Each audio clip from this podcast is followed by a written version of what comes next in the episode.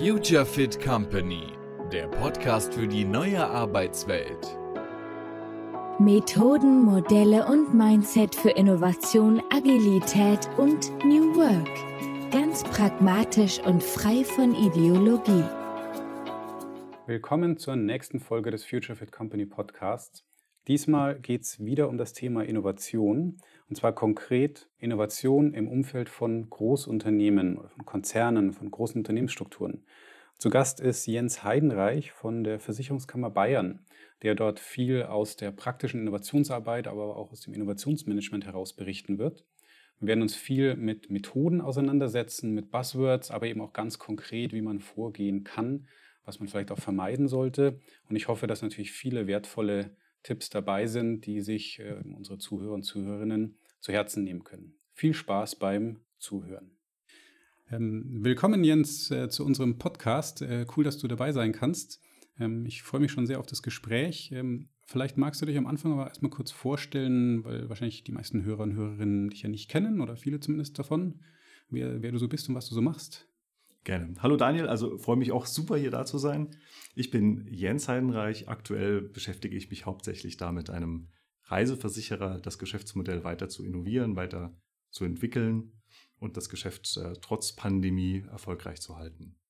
Wie war denn dein, wie bist du denn zu dem Thema gekommen? Wie war denn dein Werdegang ähm, dahin? Genau, also ich begann als Versicherungsmathematiker in der Produktentwicklung, hatte Produkte entwickelt, habe dann äh, den Zugang zum Markt versucht zu erschließen, Partnermanagement betrieben, äh, Anbindung von Maklern und Co. und kurzer Ausflug in die Innovationsmanagement als äh, Innovator in einer zentralen Einheit wahrgenommen für zwei Jahre und die Chance genutzt, während Beginn der Pandemie in einem Geschäftsfeld, das tatsächlich eine Veränderung bedarf, auch die Fähigkeiten einsetzen zu wollen.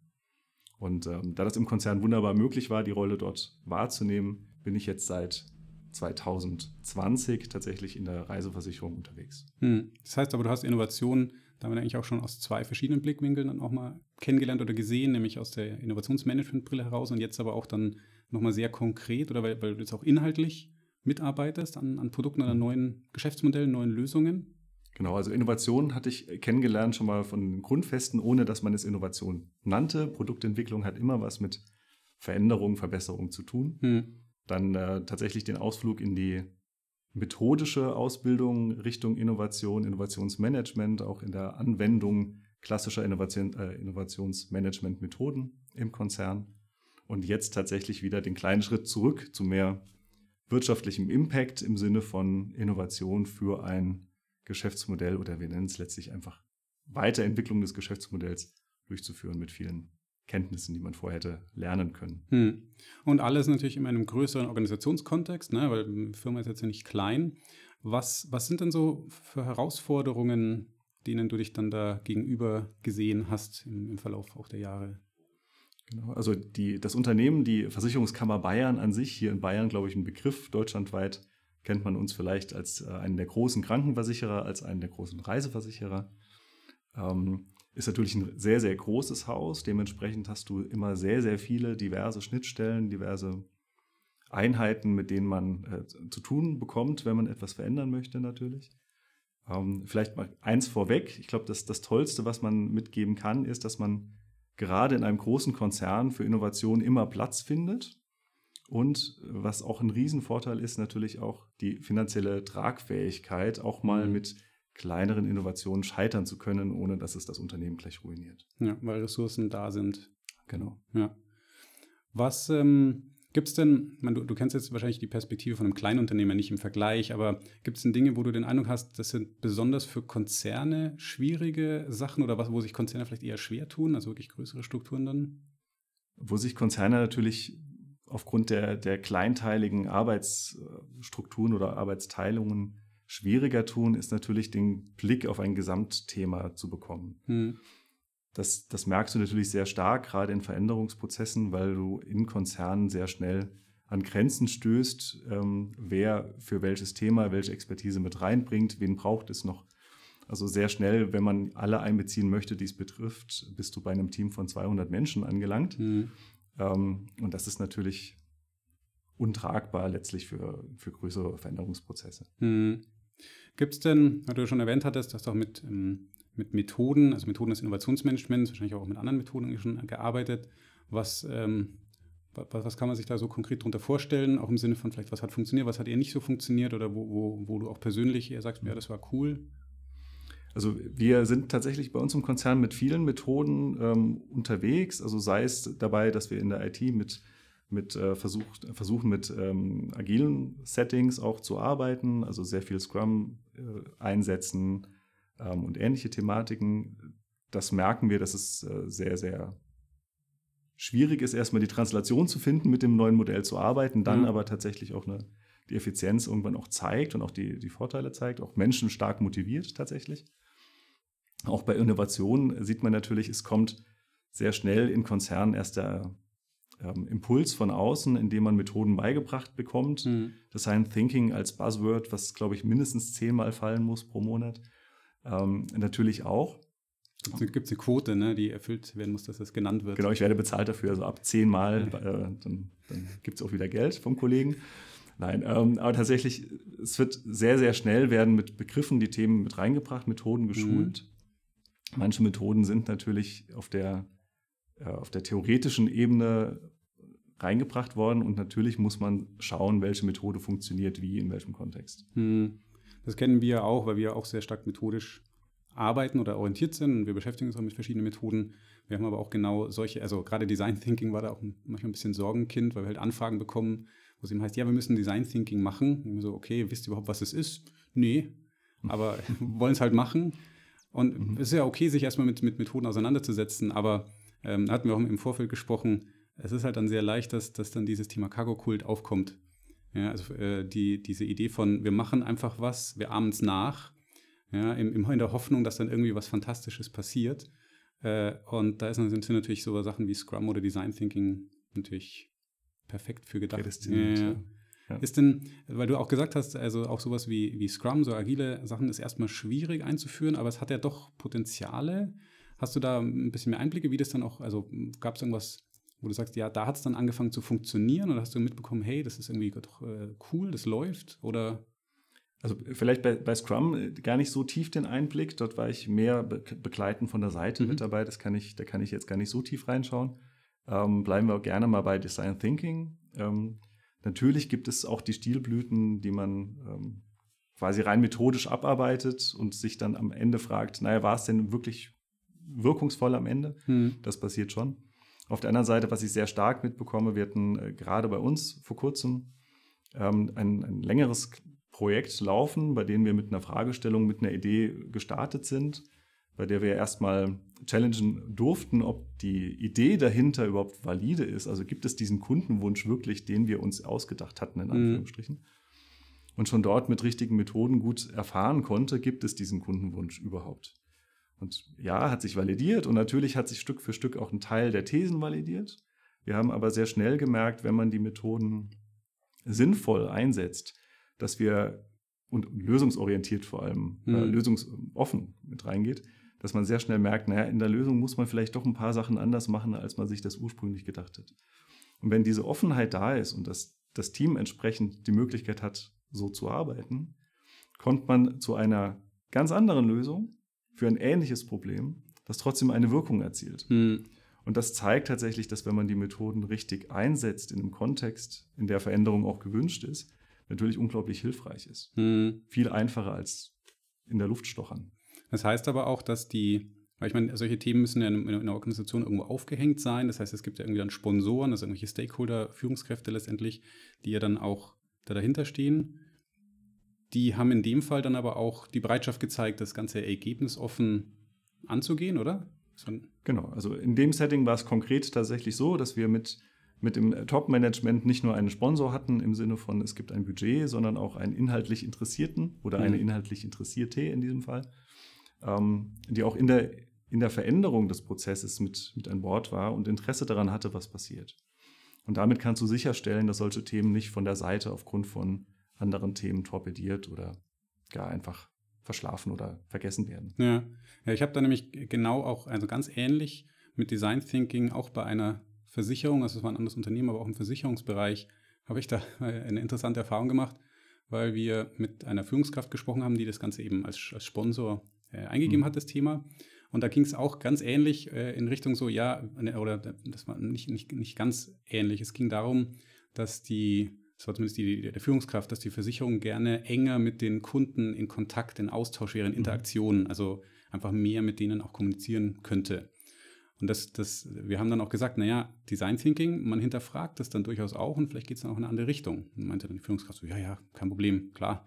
Und das Erste, was dann die Leute auch gemacht haben, die haben auch viel diese Self-Immersion gemacht, also mhm. sich selber mal in die Nutzerperspektive reinversetzt, weil sie sind ja auch Nutzer von, also oder kaufen halt auch Versicherungen, schließen die mhm. auch ab. Und das Erste, was sie festgestellt haben, ist, dass sie sagen, ich will eigentlich gar nicht, dass die Versicherung ständig mit mir kommuniziert.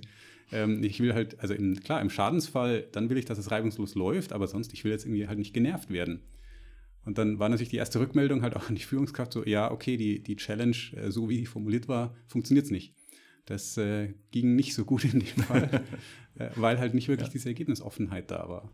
Ja, ja tatsächlich. Also ich gebe dir recht. Ähm, ist aber auch sehr gefährlich, dass äh, der, der klassische Satz, ich bin ja auch Kunde, das passiert natürlich gerade in einem Versicherungskontext permanent, mhm. denn jeder hat irgendeine Versicherung, ähm, gepaart mit ähm, der, der, der Verantwortung für eigene Themen kann natürlich schnell dazu führen, dass man die Ergebnisoffenheit etwas einschränkt. Mhm. Ja, und genau deswegen, also dort lohnen sich dann tatsächlich auch genau diese Methoden, ähm, wenn möglich am echten Markt zu vertesten, ob die These noch stimmt. Ja, ja, da tun sich viele halt, glaube ich, echt auch noch schwer, weil wahrscheinlich auch immer eine gewisse, eine gewisse Überwindung halt da ist, auch mit halbfertigen Sachen einfach mal rauszugehen, sich auch dem Feedback auszusetzen. Weil es kann eben sein, ja. dass die Leute sagen, ja, totaler Blödsinn, was ihr euch da ausdenkt. Das, das kann passieren. Ich, also wir waren sehr, sehr dankbar. Also das eben äh, angesprochene Projekt äh, führte dazu, dass eine der Kernthesen, nicht alle, aber eine der Kernthesen tatsächlich nicht funktioniert hat. Mhm. Ähm, ähm, was, sie, was wir erst sehen konnten, nachdem das ähm, künstliche hergestellte Produkt am echten Markt vertestet wurde. Also auch in Marktforschungen, auch in Befragungen zu dem Thema kriegst du eine ganz andere Antwort mhm. als in der echten realen wirtschaftlichen Kaufsituation. Und die musst du herstellen, bevor du anfängst, ein, ein Produkt wirklich herzustellen. Naja, das ist auch der, was ich immer sehe, der schwierigste Transfer, egal ob es jetzt um sowas wie Design Thinking geht oder Lean Startup, also immer wenn diese Idee von Prototyping, von diesem mhm. Rapid Prototyping drin vorkommt, zu realisieren, man muss irgendwie es schaffen, unter möglichst quasi echten Gefechtsbedingungen Dinge zu testen ja. und eben nicht nur immer fiktiv.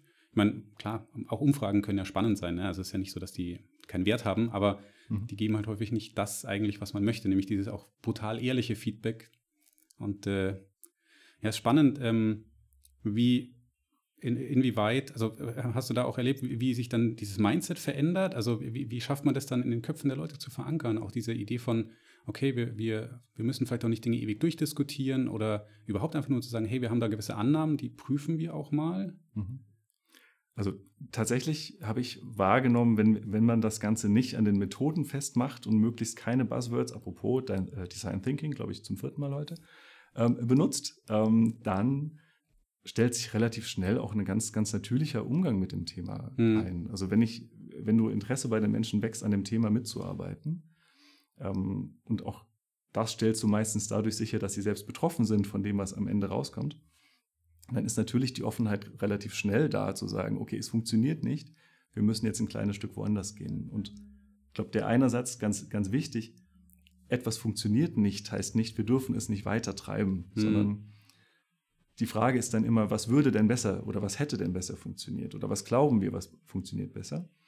Und so auch nochmal zurück zu dem anderen Thema tatsächlich. Wir hatten festgestellt, eine These stimmt nicht äh, es zeigt sich, was, äh, was wir als andere These hätten nehmen sollen und jetzt müssen wir in diese Richtung weiterarbeiten. Mhm. Also es zeigt immer einen anderen Weg auf und diese Offenheit bekommst du ganz automatisch, wenn Menschen Interesse daran haben, am Schluss das gewünschte Ergebnis zu zeigen. Ja.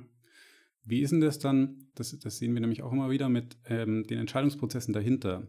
Also was wir manchmal erleben, ist, dass halt die Leute, die dann wirklich nah am, am Produkt mhm. oder am Geschäftsmodell, am Kunden arbeiten, für die erschließt sich das häufig, wie du sagst, dann irgendwie schnell. Und gerade mhm. wenn man eben über diese Idee des Cargo-Kults hinauskommt und sagt, wir machen jetzt nicht einfach nur Methode, weil, weil die Methode irgendwo anders vielleicht mal gut funktioniert hat, sondern wir verstehen auch, warum wir es machen und, und wir sehen mhm. den Mehrwert.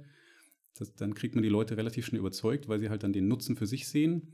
Wir merken aber manchmal, dass dann auch im Hintergrund halt politische Entscheidungsprozesse stehen, ähm, wo dann zum Beispiel Leute auch sagen, ja, ich habe mich jetzt quasi dafür ins Zeug gelegt oder ein bisschen aus dem Fenster gelehnt, um das zu machen, mhm. dann muss das auch funktionieren, was natürlich diesem, diesem Prinzip widerspricht, dass man sagt, wir müssen es einfach mal ausprobieren, wir wissen es einfach noch nicht, ob das jetzt so klappt.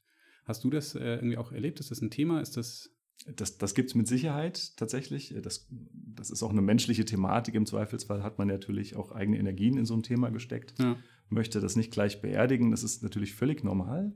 Ähm, wenn ich aber davon ausgehe, dass eine Aktivität gestartet wird, weil es ein Interesse daran gibt, etwas anderes zu machen, mhm. weil man mit dem Status quo einfach nicht zufrieden ist oder etwas anderes in der Zukunft haben möchte, als ähm, einfach nur abzuwarten, dann findet sich relativ schnell auch äh, in allen Top-Management-Lagen die Unterstützung dafür. Und ähm, was bei uns tatsächlich sehr, sehr spannend war, äh, festzustellen, für eine Versicherung ist natürlich Sicherheit und Risiko immer ein toller Begriff. Mhm. Und wenn ich es schaffe, gerade Innovationen daran auszurichten, was sind denn die nächsten Risiken, die theoretisch da wären und was kann ich tun, das Risiko für den Erfolg einer, einer Initiative zu reduzieren oder auszuschalten. Wenn ich so rum arbeite, dann klingt das auch für ein klassisches Top-Management viel näher am klassischen Arbeiten als mhm. Design Thinking und was weiß ich was alles. Das heißt, du hast dann quasi mit der Zeit aber auch gelernt, wie du das vielleicht in eine Sprache übersetzt, die halt dann einfach die Leute auch verstehen, also in eine pragmatischere Sprache oder auch, eigentlich ist auch ein bisschen nutzerorientiert. Ne? In dem Fall sind halt dann quasi ja. die, die Stakeholder sind halt auch für, für Dinge verantwortlich ist ja irgendwie auch, also es, ich finde, man muss ja auch nicht davon ausgehen, dass die Leute das irgendwie aus Boshaftigkeit machen, sondern weil sie halt auch, sie wollen ja eigentlich auch nur das Beste. Ja. Ähm, und dann muss man vielleicht einen Weg finden, dass die halt dann davon zu überzeugen, hey, das hat dauerhaft einen Mehrwert, auch für das, was ihr machen wollt. Ähm, ja. Und also, du brauchst tatsächlich zwischen diesen Initiativen und ähm, einem klassischen Konzernmanagement, wie man sich das vorstellt. Das ist natürlich auch nicht immer so. Das ist auch viel diverser, als man sich das immer Klar. so denkt. Aber natürlich brauchst du zwischen der Initiative, den Menschen, die das kennen, was dort passiert, die das unterstützen. Und den angrenzenden Bereichen brauchst du irgendeine Art von Übersetzung.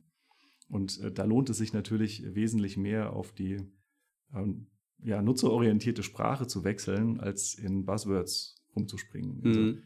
ich glaube, das braucht sich jetzt keiner bildlich vorzustellen, wobei vielleicht macht es mal.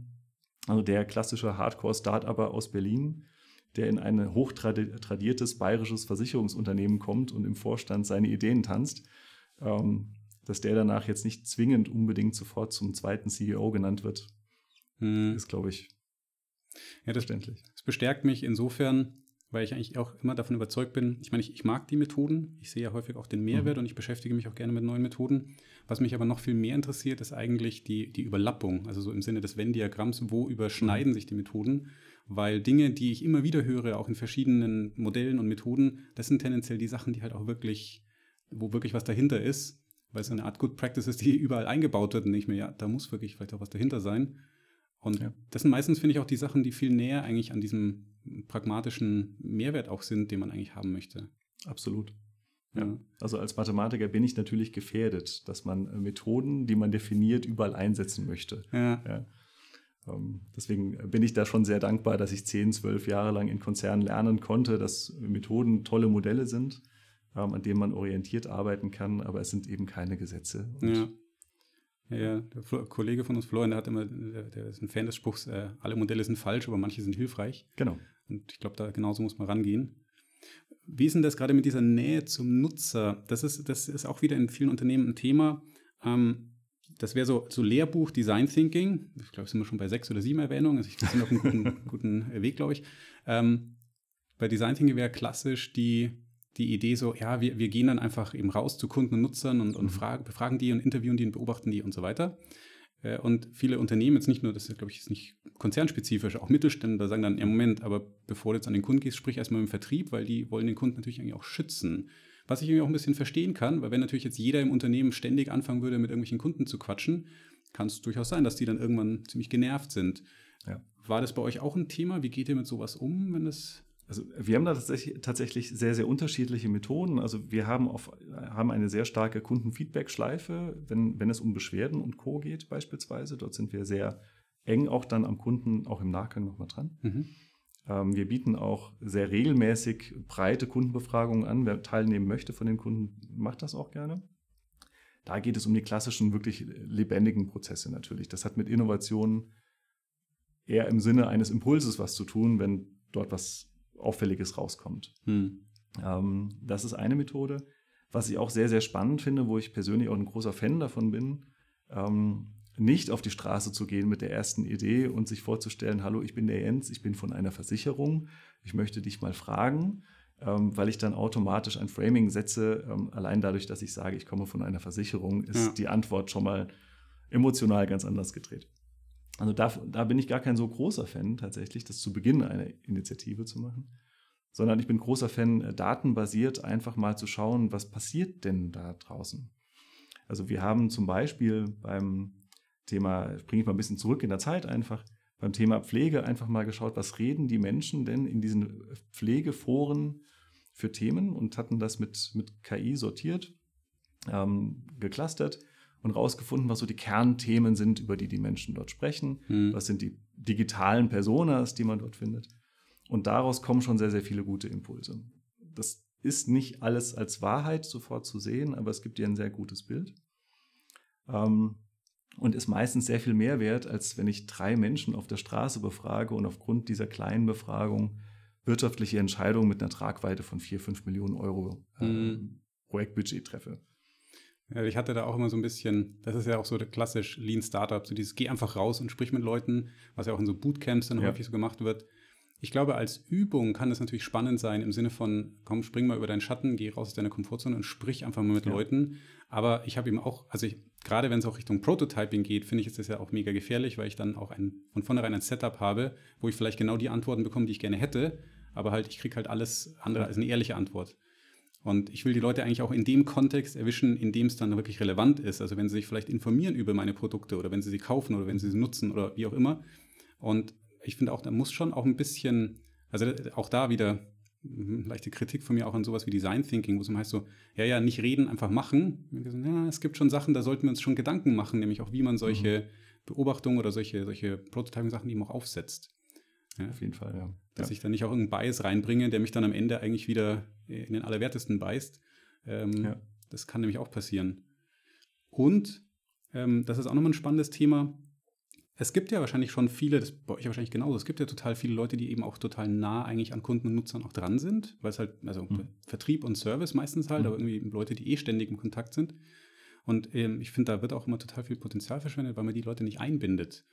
Aber dann ist man halt sehr nah wieder an diesem crossfunktionalen, interdisziplinären Arbeiten und das klappt häufig auch nicht so richtig. Ich weiß nicht, wie eure Erfahrung da ist. Ähm, ja, also der, der Reisebereich bei uns ist tatsächlich zum, zum Glück, muss man sagen, natürlich relativ klein von den Menschen, die es betrifft. Mhm.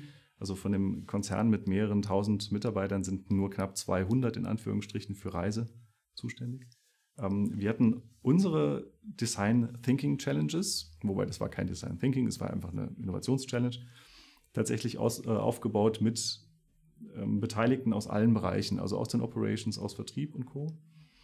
Und das hat sich sehr, sehr schnell gezeigt, dass diese einzelnen Facetten, wenn man sie mal aufzeigt, wer welche Facette eigentlich hat, ähm, und auch zulässt, dass jede Facette an der richtigen Stelle auch einen Mehrwert bringt, dass das sehr, sehr gut funktioniert und dass es auch tatsächlich allen Beteiligten sehr viel Spaß macht und was bringt. Hm. Auch der Vertrieb sehr, äh, lernt ähm, Facetten aus dem Betrieb kennen, die, die vielleicht vorher gar nicht vorhanden waren und kann das viel besser einschätzen und auch besser kommunizieren zum Teil wie er der Meinung ist, oder sie in dem Fall, ähm, die Themen vom Kunden umsetzen zu wollen oder die Kundenwünsche vielleicht hm. zu artikulieren.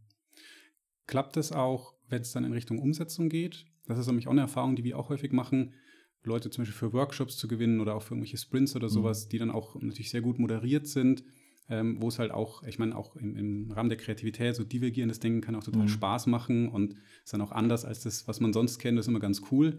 Die Frage ist immer, wie, wie schafft man es dann, so ein Momentum dann weiterzutragen? Weil da, finde ich, kommen dann häufig so diese, kommt dann wieder das Silo-Denken, so dieses, ja, aber das ist nicht meine Kostenstelle und wer kümmert sich jetzt um die Themen? Und ist, ist das ein, auch eine Herausforderung bei euch gewesen oder ist es? Das ist tatsächlich oft eine Herausforderung. Bei uns hat das tatsächlich sehr, sehr gut funktioniert, tatsächlich, weil die Ergebnisse, die wir äh, erarbeitet, äh, erarbeitet hatten, ähm, so klar auf der Hand lagen, dass es Sinn macht zu verfolgen. Hm. Also wir hatten tatsächlich die Wunschkonstellation, wir, wir wollten, wir durften ähm, und wir konnten innovieren. Und das ist mit Sicherheit jetzt nicht, nicht ähm, üblich, aber wir hatten von den drei Kernideen, die wir identifiziert hatten, zu Beginn 2020 beispielsweise, sind die drei Kernideen allesamt inzwischen umgesetzt. Ja. Okay. Und auch zum Glück erfolgreich. Hm. Das heißt aber, ist, vielleicht ist das dann eine, also ist gerade meine Interpretation, eine Good Practice zu sagen, dieser User Research am Anfang, also vor allem wenn er wirklich auch mhm. belastbar ist und wenn man sagt, hey, da ist wirklich ein Potenzial da, dass das eigentlich so ein Knackpunkt ist, oder dass man sagt, wenn man, wenn man das mal sauber erfasst hat und eben auch, hat, hat man am Anfang eine Sprache übersetzt hat, mhm. die eben auch auf Management-Ebene dann ankommt, dann sagt, ah ja, okay, ja, da ist jetzt wirklich Handlungsbedarf und dann funktioniert das? Absolut. Also wir hatten tatsächlich die, die meiste Zeit hatten wir am Anfang damit verschwendet, oder äh, verschwendet gar nicht, sondern investiert, mhm. in, in da, zu verstehen, was eigentlich das Kernproblem ist, an dem wir selbst etwas tun können. Also nicht nur das, dieses, ähm, das ist, wäre ein Klassiker, man erfindet ein Kundenbedürfnis, das man sehr schnell selber stillen kann. Ja, das sind dann diese berühmten ja, Fake Desires, die am Schluss zu einem Ladenhüter führen. Aber wenn man schafft zu verstehen, was ist denn der, der Beweggrund oder was ist der Hindernisgrund des Kunden, etwas zu tun und was ist mein Ein Einflussbereich dafür, ähm, dann zeigen sich meistens Lösungen, die auch schneller akzeptiert werden. Und das hat bei uns sehr, sehr viel Zeit gebraucht, herauszufinden, hm. dass es nicht darum geht, eine, ein Versicherungsprodukt jetzt zwingend neu zu formulieren oder ein, äh, ein Online-Schadenmeldungsformular zu entwickeln oder ein TikTok-Channel zu erfinden, der Reisen ist cool singt, sondern einfach zu Beginn der Pandemie etwas zu finden, wie kann ich dem Nutzer, der gerne reisen möchte, möglichst viele der Ängste nehmen, die ihn daran hindern zu reisen. Mhm. Und dieses Kernproblem ist eigentlich sehr grob galaktisch, ja, lässt sich dann aber ganz gut runterbrechen auf das, was, was kann eine Versicherung tun. Mhm. Ja, spannend. Und natürlich auch hochaktuell dann 2020 gewesen, ne, das Thema. also es war, war ein wunderschöner Momentum, äh, letztlich, weil es eine Situation war, in der klar war, ich brauche jetzt nicht mit ähm, klassischen Produktentwicklungsprojekten zu starten. Ja. ja. Wobei sich wahrscheinlich vieles ja von dem Wissen auch trotzdem auch auf allgemeine Themen übertragen lässt, ne? weil es ist wahrscheinlich häufig, also ja. dieses, Leute haben halt Sorgen und Ängste und machen, nehmen deswegen vielleicht eine Reise nicht wahr oder planen sie vielleicht dann schon auch gar nicht und dann könnte man da eigentlich ansetzen. Ja. Ne? Ja, absolut. Und das ist auch emotional, auch für, für das Thema. Ich bin äh, froh, in der Versicherungswirtschaft für Reise jetzt zu arbeiten, weil es so ein unglaublich positives, emotionales ähm, Gut ist, um, um das es geht. Ja. Und da macht das total Sinn, sich zu überlegen, wie kann ich denn das schöne, positive an dem Thema hochhalten und nicht Richtung klassisches, ähm, eine Versicherung zahlt nur, wenn ich sterbe, krank bin oder sonst was zu kommen. Mhm. Du hattest ja erwähnt, dass du jetzt, du warst vorher auch im Innovationsmanagement. Mhm. Das heißt, da hast du dann nicht selber an den Innovationen gearbeitet, sondern hast versucht, dann andere zu unterstützen, zu begleiten. Mehr oder? Genau, also im Wesentlichen war der, war der ähm, Antritt der Innovationseinheit, in der ich äh, drin war, das Thema Innovationsmanagement aufzubauen innerhalb des Konzernes, also klassische Stage Gates mhm. einzuführen, dabei die äh, Fachbereiche zu unterstützen, die Ideen haben, methodisch zu unterstützen, Workshops zu organisieren, zu leiten. Hm. Ähm, also klassischer Facilitator. Deswegen war ich auch bei euch tatsächlich, habe ich hier fünf Tage von euch auch ausbilden lassen. Hm. Ähm, das war quasi eher die, die unterstützende Rolle, die ich dort einnehmen sollte und das Aufbau der Governance dazu. Ja. Konntest du Sachen übertragen oder hast du irgendwie dann auch durch diese Innovationsmanagement-Zeit irgendwie was gelernt, was du sagst, ah, das konntest du jetzt dann wieder in der, wo du näher wieder am, am Produkt bist, was du dann einfach äh, anwenden kannst? Also absolut. Was, ich, was man sehr stark äh, lernen konnte, war erstens natürlich die reine Methodik dahinter ähm, und auch die Erfahrung, wo funktioniert welche Methodik mal ganz gut, wo mhm. nicht. Wie, wie tickt denn so ein Konzern tatsächlich? Das lernst du auch viel mehr, wenn du es wirklich versuchst zu verändern. Mhm. Ähm, und in so einer beratenden Funktion kannst du auch viel besser von der Seite drauf schauen, was passiert gerade. Ich habe da unglaublich viel gelernt tatsächlich. Und ähm, das hat sehr stark geholfen, so zu arbeiten, wie ich heute arbeite, nämlich der Versuch, ähm, Veränderungsprozesse in einen Rahmen zu setzen, in der äh, alle drei Elemente gegeben sind, also das, das Wollen, also Menschen, die etwas verändern wollen, auch ein Management, das etwas verändern möchte. Das Können, also die Menschen zusammenzuführen, die auch Ideen kreieren können oder Prozesse verändern können. Und das Dürfen, also sprich das, das Budget dazu zu bekommen und den, den Rahmen zu bekommen. Hm. War das dann auch, Also ich bin mir sicher, dass es auch diverse Herausforderungen gab, als, als ihr dann da mit dem Innovationsmanagement, mit dem Thema angefangen habt. Äh, oder vielleicht, bevor mhm. ich da jetzt irgendwie rein interpretiere, was waren die da die größten Herausforderungen? Oder hast du gemerkt, da, mhm. da hakt es am ehesten?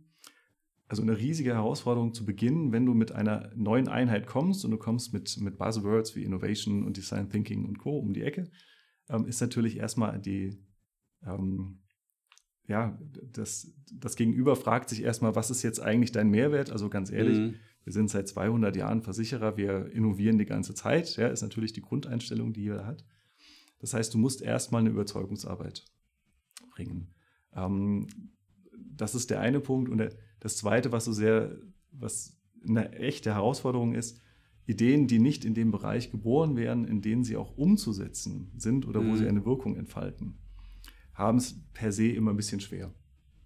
Und das ist ein sehr, sehr harter Weg, rauszufinden, wie kriege ich da eine, eine gute Symbiose hin aus Ideen, die dort entstehen oder wie schaffe ich es denn, vielleicht Ideen, die in dem Bereich bestehen, qualitativ so aufzuwerten, dass am Schluss auch wirklich eine Veränderung hm. rauskommt. Also das ist, war sehr interessant, die Zeit. Ja, das ist auch, ähm, ich, ich sehe das bei das ist auch wieder was, was unabhängig ist, sogar von der Unternehmensgröße, habe ich den Eindruck. Also bei kleinsten Unternehmen wird das nicht auftreten, aber sobald eine gewisse Größe erreicht ist und man eben diese funktionale Aufteilung hat, eben mhm. verschiedene Business Units oder Abteilungen oder, oder hm, Divisionen oder wie auch immer das dann heißt. Äh, das hatten wir bei, bei, einem, bei einem äh, Unternehmen, mit dem Geschäftsführer habe ich auch äh, ein Interview gemacht mit dem Matthias Lesch von, von Pöppelmann. Mhm. Ähm, die, die haben eben auch gesagt, die sind eigentlich in diesen in, innerhalb der Bereiche funktioniert, das hat es bei denen eigentlich schon mal ganz gut funktioniert mit neuen Ideen. Ähm, wo die halt merken, wo es dann wirklich schwierig wird, ist, wenn dann Ideen aufkommen, die halt nicht einem Bereich klar zuzuordnen sind. Mhm. Das nämlich, und das fand ich aber schon mal interessant, weil das eine Erkenntnis ja dann ist, dass man sagt, wir brauchen gar nicht unbedingt Innovationsmanagement, damit dann die einzelnen Bereiche besser Innovation betreiben, sondern wir bräuchten es eigentlich, um Ideen aufzufangen, die fürs Gesamtunternehmen mhm. relevant sind, aber wo halt niemand irgendwie sofort sagt, oh ja, das ist unser Thema. Ja. Und da, da, aber dann, dann ist halt immer schwierig, wo ist das aufgehängt und vor allem wessen Ressourcen verwendet man dann, ja, weil du auch gemeint hast, man muss Ressourcen zur Verfügung mhm. stellen. Mhm. Ähm, wie, wie, habt ihr das gelöst? Gab es dann irgendwie einen zentralen Topf, der dann eingerichtet wurde und es war dann direkt die Geschäftsführung, die dann gesagt hat, ja? Oder wie, wie, wie habt ihr versucht, das anzugehen? Und wir waren da sehr pragmatisch und, und finde ich sehr, sehr effizient. Also die, die Budgets, die wir dazu zur Verfügung hatten, das war von der Menge her okay. Ja, also im Marktvergleich gibt es vielleicht noch welche, die hätten mehr Budgets, aber es war mhm. schon ausreichend tatsächlich. Wie gesagt, es ist ein Konzern, der kann sich auch im Zweifel was leisten. Mhm. Ähm, und dieser Topf wurde relativ einfach verteilt durch einen, der Kreis nannte sich Digital Champions, aber der Name ist letztlich eigentlich egal. Das waren an Veränderungen und Digitalisierung interessierte Menschen mit der Befugnis, in einer kleinen Runde auch das Budget sofort freizugeben. Also keine riesigen, besonders großen Abstimmungsrunden. Ja. Also da waren wir tatsächlich sehr, sehr effizient. Hm. Ja, das ist schon häufig. Ein, immer noch. Ja, das ist häufig ein Zankapfel halt in vielen Unternehmen oder auch. Es ist auch gar nicht so einfach, glaube ich, für die Leute, die dann in solchen Entscheidungsgremien drin sitzen, weil sich das Mindset eigentlich auch ein bisschen ändern muss. Also weg von diesem, wie, ich, wie, wie treffe ich im Alltag vielleicht Investitionsentscheidungen, mhm. hin zu eigentlich mehr auf dem Denken von so einem Venture Capital Geber. Ja, ich sage, okay, ich, ich treffe zehn Entscheidungen, ich weiß aber jetzt schon neun davon sind halt quasi versenkt, so im mhm. Prinzip. Und die zehnte, die wird dann vielleicht wirklich äh, Potenzial haben. Ähm, ja. ja, vom Mindset her ist, glaube ich, nicht, nicht für alle Beteiligten immer so ganz, ganz ohne. Das erlernt sich aber, glaube ich, ganz schnell. Ja, also. Im Zweifelsfall durch, durch schmerzhaftes, durch Trial and Error halt. Ne? So wie alles im Leben. Ja, ja, genau. Ja. Muss man dann, ja, muss halt dann dranbleiben. Ja. Wie ist es denn, gibt es denn aus deiner Sicht, abgesehen von den Sachen, die wir jetzt eh schon erwähnt haben, gibt es denn noch irgendwie Dinge, auf die man achten müsste oder wo du das, wo, wo, wenn du jetzt zum Beispiel in ein anderes Unternehmen gehen würdest und sagst, okay, es gibt so ein paar Dinge, da würde ich sofort versuchen, irgendwie darauf hinzuwirken oder sofort Impulse zu setzen, ähm, um, was, um was zu verändern im, im Sinne von, wie man Innovation angeht. Ja, also ich glaube tatsächlich äh, nochmal der Hinweis, als Mathematiker bin ich leider immer in der Gefahr zu sagen, das Modell lässt sich sofort übertragen auf ein mhm. anderes Setting. Aber das habe ich gelernt, das ist nicht so. Also meine erste Empfehlung wäre vielleicht oder nicht vielleicht, schaut euch erstmal an, wie das Unternehmen läuft und funktioniert und wo die Needs sind. Ähm, und dann versuchen mit den Modellen, die man kennt, vielleicht zu adaptieren. Also das fertige Modell wird, glaube ich, nirgends sofort woanders auch funktionieren. Mhm. Was ich unglaublich wichtig finde, ist für Innovation ähm, neben der Thematik ist wegzubekommen von dem Thema Buzzword hin zu dem Thema wirklich was, was verändern zu wollen, dass du ein, ein Setting hast, bei dem sowohl kreative Spinner mitarbeiten, um Ideen zu generieren, und auf der anderen Seite aber auch Menschen sind, die, sicher, die sicherstellen wollen, dass am Schluss der Purpose auch verfolgt wird. Mhm. Also ein, ein, ein wirtschaftlicher Gedanke hintendran liegt einem Unternehmertum meines Erachtens immer zugrunde. Und diese Mischung und diese, diesen, diesen, diesen Spagat hinzubekommen, das ist eigentlich die Kernaufgabe von Facilitation, wieder ein Buzzword, Entschuldigung, aber das ist eigentlich die Kernaufgabe, Veränderungsprozesse zu, zu moderieren mhm. und zu unterstützen. Ja, ja, das ist, wie du sagst, das ist ein Buzzword. Ich finde, also für, für uns ist es auch nicht so ganz einfach, weil wir viel in die Richtung machen. Und ich meine, man könnte auch sagen Moderation, aber das trifft es auch nicht so ganz, mhm. finde ich. Also der englische Begriff Facilitation hat ja dieses Möglichmachen, mhm. also to facilitate something, etwas, etwas ja. eben begleiten und ermöglichen, während moderieren ist ja eigentlich dieses etwas ausgleichen oder diese und das ist es halt häufig alleine nicht. Ne? Es ist ja schon stärker prozessbasiert, man greift stärker auch in Gruppenprozesse ein. Ich finde, es ist eben eigentlich auch eine Führungstätigkeit, die halt sehr kontextuell ist. Wenn ich sage, mhm. ich mache das halt nur für ein, für ein Projekt oder nur für einen Workshop sogar, dann bin ich in dem Kontext halt tatsächlich äh, auch, auch, übernehme ich eine Führungsrolle und die gebe ich halt danach dann wieder ab. Genau, ja. ja. Ich glaube aber auch, dass das, das ist für mich auch so eine Art allgemeine Good Practice, auch da wieder die Überlappung der ganzen Methoden, e egal was es ist. Im Scrum gibt es den Scrum Master, im Design Thinking gibt es mhm. den Design Thinking Coach, in der Soziokratie gibt es halt den soziokratischen Moderator. Irgendwie gibt es immer solche Rollen, die eben eher, also selber neutral sind, die methodisch begleiten, nicht unbedingt fachlich, kann man ja auch, aber es gibt zumindest mhm. diese, eben diese Facilitation- oder Coaching-Rollen. Und ähm, ich sehe auch da, da sehe ich auch großes Potenzial eigentlich für viele Unternehmen, wenn man da mhm. mehr, mehr rein investiert auch. Gibt es denn, also was ich aber auch sehe, ist die Herausforderung, du hast selber auch schon mal gesagt, als ihr angefangen habt beim Innovationsmanagement, wurde dann die Frage gestellt, so, was ist denn eigentlich euer Mehrwert? Das kenne ich mhm. nämlich bei solchen Coaching- und Facilitation-Rollen natürlich auch, weil die Leute halt versuchen, das einzuordnen in das, was sie kennen. Okay, du bist Führungskraft? Nee. Du bist Fachexperte? Auch nicht. Was machst du eigentlich genau? Ist das was, was du auch erlebt hast? Ist das auch ein Thema? Also selten tatsächlich. Also es wurde immer sehr gut angenommen, ähm, jetzt nicht von mir persönlich, sondern auch von anderen. Es gibt äh, diverseste Unterstützungsrollen, also auch die äh, Experten für zum letzten Mal, glaube ich, für heute Design Thinking ähm, gibt es ganz tolle Experten, die das moderieren können, die das methodisch völlig drauf haben. Das wird sehr schnell, glaube ich, akzeptiert, bei uns zumindest. Also ich mhm. hab, da habe ich jetzt wenig, wenig Schmerz mitbekommen. Hm, cool. Ja, ich kenne es von sonst zum Beispiel auch von Scrum Mastern. Vorhin hat mir auch mal erzählt, dass sie war halt dann intern auch als Scrum Master mhm. tätig und dann wurde sie halt äh, immer wieder, haben Leute versucht, sie dann in eine der anderen, der klassischen Rollen zu, zu drängen, so im Sinne von, ah ja, okay, du bist der Teamsprecher oder Team, so. Teamlead oder was auch immer. Und ne, nee, das mache ich eigentlich nicht, aber es war halt einfach das Verständnis nicht da. Vielleicht ist auch das natürlich schon ein Zeichen, dass halt immer noch recht viel Cargo-Kult eigentlich praktiziert wird, weil nicht so ganz klar ist, warum man es macht, aber man macht es halt, weil man erhofft sich, ja. dass es irgendwie wie durch Zauberhand irgendwas bewirkt. Ja, also Cargo-Kult ist, wirklich ein schöner Begriff, also ein, ein, eins meiner Lieblingserlebnisse in einem natürlich ganz anderen Unternehmen. Ähm, man kann tatsächlich auch mit einem Daily Stand-up ein gemeinschaftliches Abteilungsfrühstück an einem äh, Scrum-Board machen. Ja, das kann man gerne machen. Hm. Äh, To-Do dann und Co., das kann man gerne tun. Das ist natürlich absurd. Ähm, deswegen ganz zentraler Hinweis ist wirklich, wenn möglich, wegzukommen von diesen ganzen Begrifflichkeiten und Co. und zu gucken, wie kann ich mit den Methoden, die, die man hoffentlich grundsätzlich verstanden hat, ein Setting finden, um am Schluss eine Veränderung herbeizuführen. Ich glaube, das ist eigentlich die Kernaufgabe. Hm. Ähm, ich sehe das kleine Ausflug ins, ins Private tatsächlich. Ich fand das ganz herrlich zu sehen. Die Grundschullehrerin meines Sohnes hat das Jahresgespräch nach einer mega tollen agilen Methode angewandt. Mal gucken, ob du sie rausfindest. Der, äh, mein Sohn und ich waren gemeinsam geladen und die Lehrerin hat eine, eine Landkarte auf, die, auf den ähm, Tisch gelegt und gemeint, das ist deine Inselwelt. So, und auf diesen Inseln waren dann die verschiedenen ähm, Kurse oder Unterrichtsstoffe. Und ähm, mein Sohn bekam dann kleine Schatzkistchen und hat gemeint, so, auf welchen diesen Inseln sind denn deine großen Schätze vergraben? Wo warst du denn besonders gut?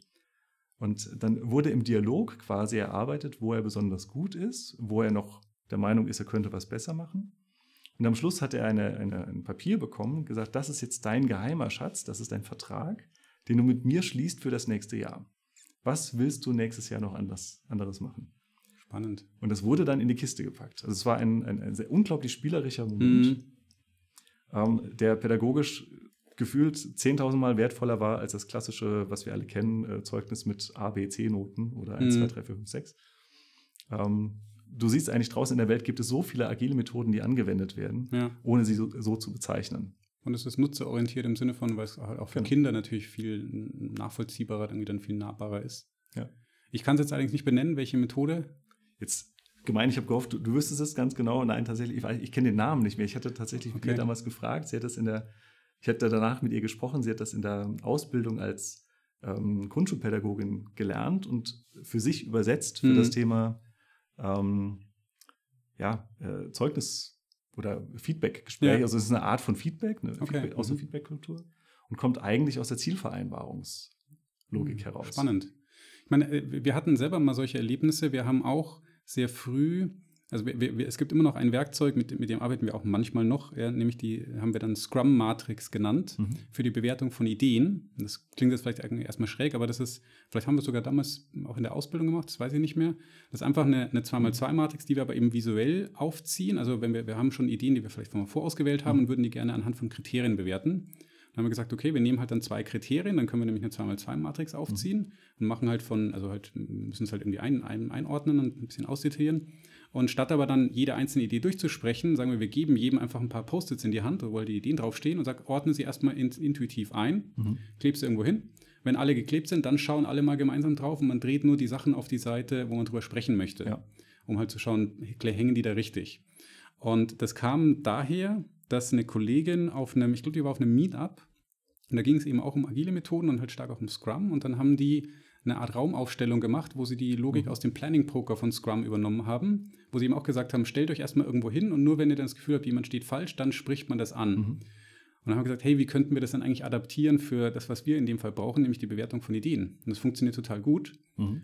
Und das ist für mich eben so ein perfektes Beispiel für dieses, die, diesen roten Faden dahinter rausarbeiten. Sich nicht an der Methode Ja. aufhängen, sondern sagen, was ist denn eigentlich die Idee dahinter? Ah, okay, cool, die Idee können wir übernehmen. Ja, Mhm. die Methode ist dann eine andere, aber Ja, also tatsächlich, wo, wo du es wo du's ansprichst, was ich ähm, bei euch gelernt hatte, war das äh, tatsächlich auch das Clustern von Ideen, tatsächlich. Und äh, ich habe es zumindest noch so gelernt, dass man gleichartige Ideen zusammen in ein Cluster führt. Und äh, ich habe durch diverse Workshops für mich wahrgenommen, das führt meistens dazu, dass am Schluss so ein Mega-Cluster, Hm, bei dem ist entweder ein. Alexa-Skill oder eine App dabei ist, äh, führt und letztlich irgendwie keinen kein Mehrwert generiert. Und wir hatten das in den, den, ähm, Methoden, in den, den letzten Challenges, die wir gemacht hatten, anders gemacht. Wir, hatten, wir clustern nicht mehr nach Ideen, also nach Lösungen, sondern wir versuchen erstmal diese Abstraktion von Kundenbedürfnissen mhm. in diese Baumstruktur zu, zu führen. Mhm. Du kennst es, glaube ich, ganz gut noch.